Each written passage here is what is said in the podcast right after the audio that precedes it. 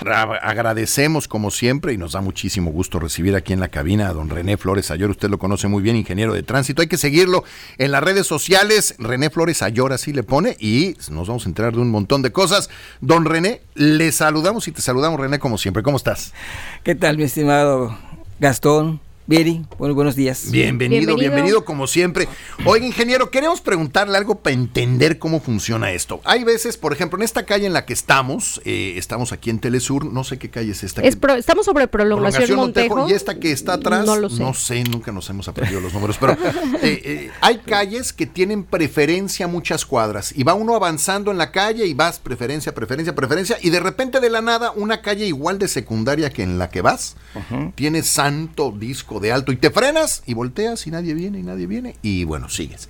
¿Por qué nos interrumpen la corrida en las calles secundarias? Bueno, allí lo que se debe hacer realmente es un estudio de ingeniería de tránsito, de aforo vehiculares, de accidentes o de siniestros de tránsito y aforo peatonal. En base a esos estudios se determina si la calle esa que tú, que comentas, que hay continuidad, continuidad, a la tercera o cuarta intersección hay una señal de alto, como aquí está en la Colonia México, y nos lo dice nuestro gran amigo Sergio Grosjean. Oye, René, ¿por qué hay tres calles de preferencia y después la cuarta, que no pasa ni un vehículo? Tiene alto. Tiene alto. Entonces, es la calle, eh, calle 30, estamos en la calle Estamos en la calle 30, aquí en Telesur, y lo que pudiera pasar, que la autoridad ha puesto una señal de alto, es que ha habido muchos choques, es lo que a mí se me ocurre, o sea, no tengo el estudio de O sea, como un histórico de choques. Como un histórico de, de choques o muchas veces los automóviles agarran velocidad ¿sí? que agarra la primera calle sin preferencia, segunda, tercera, cuarta de preferencia, en donde la calle debe de ser de 30 kilómetros por hora. Pero eso no lo obedecemos. Y le pisan a 50. Ingeniero, a ver, la verdad, ¿usted va a 30 kilómetros por hora en calle secundaria? Seamos yo sí, yo sí, yo sí. Te voy a decir. Porque lo reconocemos. Ahorita, si yo lo veo pasar, yo sí le grabo, ¿eh? Ahorita la, ahorita la nueva Ley General de Movilidad y Seguridad Vial cambió las velocidades en todo el país. ¿Esto por qué se hace? Porque a menor velocidad hay más vida, hay más probabilidad de que uno viva cuando lo choquen. ¿sí? Entonces, con la nueva Ley General de Movilidad y Seguridad Vial, se queda 20 kilómetros por hora en escuelas y hospitales. 30 kilómetros, sí, es, así. 30 kilómetros por hora en el centro y en las colonias. Antiguamente eran 40. Y 50 kilómetros por hora en las avenidas, como Paseo de Montejo, antes eran 60. Y después que hemos pugnado más de 8 o 10 años de que el periférico sea de 80. Que tiene como máxima 90. 90, entonces con la nueva ley general de movilidad y seguridad vial el periférico debe ser a 80 kilómetros por hora en todo el país. ¿Sí? Y si vamos, ustedes me dicen, oye, 30, 40, ¿cuál es la diferencia? O sea, en los vaivenes que tú frenas, aceleras, la velocidad media son 30 kilómetros. Sí, claro. Entonces, no está de más de ir a 30 kilómetros y salvar vidas. Eh, y entonces, ¿cuándo deciden poner un semáforo? Ya no bastó la señal de alto. Sí, mira, en, eh, igual hay que hacer otro estudio de ingeniería de tránsito, en donde allí vamos a ver el flujo vehicular que está circulando. Hay un flujo mínimo que son de 850 vehículos por hora. ¿Sí? Si tenemos ese, la sumatoria de las calles, suman 850 vehículos por hora, esa intersección ya es candidata a que tenga un semáforo. Ok, porque aquí, por ejemplo, la calle 30, si pasan 7 coches por hora, es mucho, ¿no? Sí, entonces no es necesario. Por eso solo es necesario siempre los estudios de ingeniería de tránsito, porque a veces se hacen caballadas que no se hacen y no se justifican y se ponen cosas. Entonces, para hacer algo hay que tener el sustento técnico para poner una señal de alto, para poner una glorieta, para poner una intersección semaforizada. ¿Cómo, ¿Cómo se decide, ingeniero? Y le voy a poner un ejemplo específico. En, la, en periférico hay entradas que tienen glorieta y entradas que tienen semáforo. Por ejemplo, al final de la avenida Yucatán, antes de la carretera a Motul, es glorieta. Y se pone un tráfico terrible y sobre todo ahorita que ya está todo el campus de la Wadi, obviamente aumentó el, el, tráfico. Una glorieta después, que es la avenida de Alta Brisa, ya tiene semáforo. Ahí no es glorieta. ¿Qué, qué, qué, por, qué en una hay glorieta y en otra hay semáforo? Pero ahí... Porque el tráfico está igual de feo en las dos, ¿eh? Sí, ahí... ni una ni otra sirven. Entonces. aparentemente. Eh, lo que tenemos que cerrar los ojos es si ver si todas las glorietas están debidamente señalizadas como la que tenemos acá en nuestra espalda. Si ustedes vemos, estamos están delimitados los carriles. Ah, pero usted dice la pantalla. Mm, Entonces, si nosotros, cerramos los ojos, esa es una glorieta en Mérida, por cierto, ¿eh? en Mérida, no sabemos, a ver, muy contados con los dedos de la mano, veremos qué glorietas están debidamente señalizadas.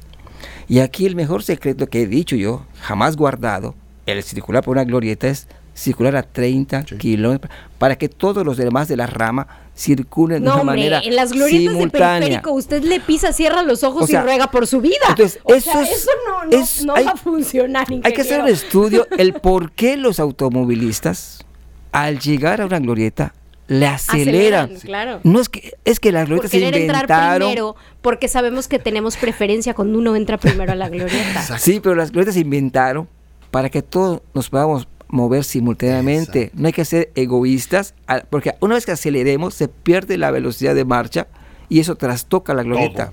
Bueno, ayer Entonces, me pasa todos los días en las glorietas de esta sacrosanta ciudad que vienes por tu carril pegado a la glorieta porque te vas a ir hacia la izquierda y el de la derecha que viene en el, en el carril central se sigue derecho el animal, se sube a tu carril interno y luego se vuelve a incorporar y se sigue derecho. esto, bueno, ¿qué o el del carril, O el del carril derecho toma la decisión a la mitad del camino de doblar a la izquierda. De doblar a la izquierda. Ahora, lo que sí falta, Inge, yo no sé, y lo hemos dicho aquí muchas veces, quién es el pintador oficial de rayas en esta ciudad.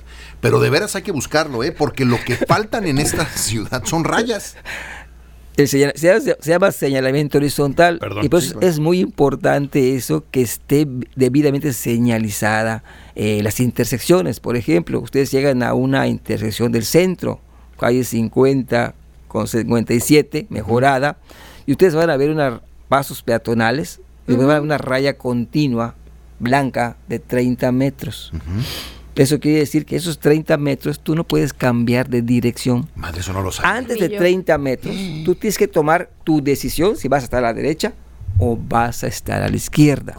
Es por esa razón que tenemos... Es que hay gente que no ha podido decidir qué hacer con su vida y usted quiere que en 30 metros decidan a dónde doblar. por eso entonces, espéreme, eso es bien importante. En una avenida, una línea continua, en 30 metros. no te cambies de carril. Que es lo mismo que, cuando uno rebasa, que la línea punteada puede, rebasar, y en la línea continua Exactamente. Entonces, en todas las interacciones se tienen franjas, pasos peatonales o franjas peatonales, una raya de parada, que es una raya blanca de 60 centímetros, y después sigue en medio la delimitación de carriles. 30 metros y después unos guiones de al 2, se le llama al 2 por 1. Puede ser de 4 metros con espacio de 8 metros. Son los guiones que tenemos. Entonces, todas las vialidades deben estar debidamente señalizadas y las glorietas. Ingeniero, pero, pero si insisto con mi ejemplo de cómo tomaron la decisión o cómo se debería tomar la decisión de dónde poner glorieta o semáforo, considerando que además son, son situaciones similares las que tiene la avenida Yucatán y Altabrisa. Sí, bueno, creo que son similares, igual y me equivoco. Bueno, aquí hay que recordar que la glorieta del Pocito, ¿te acuerdan ustedes que me la querían quitar hace como ocho años y muchos periodistas, amigos, pues, pues, pues abocamos a que no se desapareciera y ahí se hizo una modificación vial. Eh, la isleta central medía 10 metros y lo que se hizo fue agrandarla al doble, a 20 metros. Sí, pues estaba chiquita. Estaba, chiquita, y después ahí se propuso que unas calles, una calle diagonal, sea de un solo sentido. ¿Eso para qué? Para disminuir los conflictos viales. ¿Y funcionó? Exacto, y funcionó hasta a mí ahorita. Esa glorieta me parece Está funcionando ahorita. Entonces, y muchas de ellas, y yo creo que una de las mejores glorietas que se ha construido es la de es la de la, la de la del Parque Taventa de Altabrisa.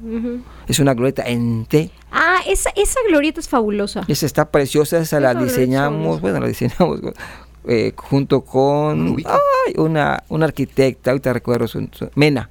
Está una, una calle antes del monumento a las haciendas. Exactamente.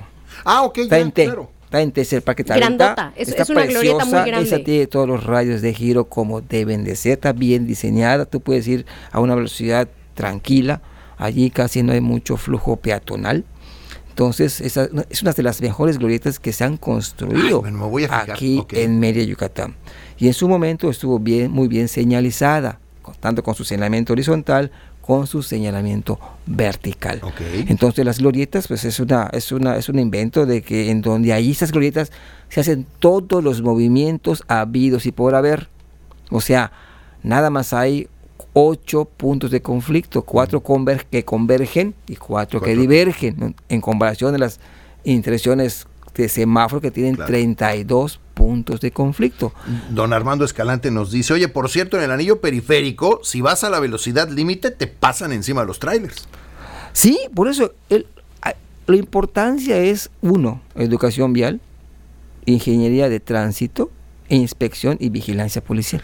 Que bueno, ese, el coche fantasma blanco que anda ahí en el periférico, este, hay un coche fantasma que anda, anda, está, dice, primero no traía estampas y todo el mundo se empezó a quejar ah, diciendo, no se vale que nos hagan trampa, ¿no? Pero bueno, ya después muy inteligentes, les pusieron unas estampas que apenas se ven que dice policía y bueno, pero ese que es el, coche fantasma blanco, este, al final yo creo que sí acaba funcionando, porque luego ves a cada irresponsable que viene a 120 y de repente ves el coche fantasma, ¿no? Así es. que hay varios, además, a mí ya me tocó ver a dos de ellos. aquí la importancia, estimado Gastón y Viri, es salvar vidas, ¿no? O sea, ahorita ya llevamos casi 200, bueno, mi último corte del domingo, que fue el Día Mundial, en recuerdo de las víctimas de tránsito, teníamos 220 Día mundial en memoria de. Y hasta el día de hoy ya llegamos a 229 personas, que es un número muy, muy conservador de muertos en Yucatán. Yo creo que son más de 270. ¿Quiénes son los más afectados otra vez, motociclistas? sí, más del 50% de esos 200, a cerrar los 230, son motociclistas. Y después, lo que le sigue, que me asusta, eh, son casi 27 eh, peatones, que han muerto contra los 7 del año pasado en esta misma fecha. Algo está pasando. Y nos falta todavía Diciembre. Diciembre. La mitad de noviembre y diciembre. Oye, René, nos vamos a tener que ir un corte, pero ojalá puedas regresar como siempre para seguir hablando de esto. Creo que tenemos mucho que. Ojalá la próxima vez, y eso comprometámonos, nos expliques una parte del reglamento. Si quieren, vamos a revisar el reglamento con René. Sí, vamos parte por parte para que nos vaya explicando nada más lo básico. así es, así es, claro que sí. Y este, bueno, cordialmente invitados tú y Viri para que hoy a las 3 de la tarde, si, quieren, si no han probado la discada norteña, vayan a la ermita. Ok.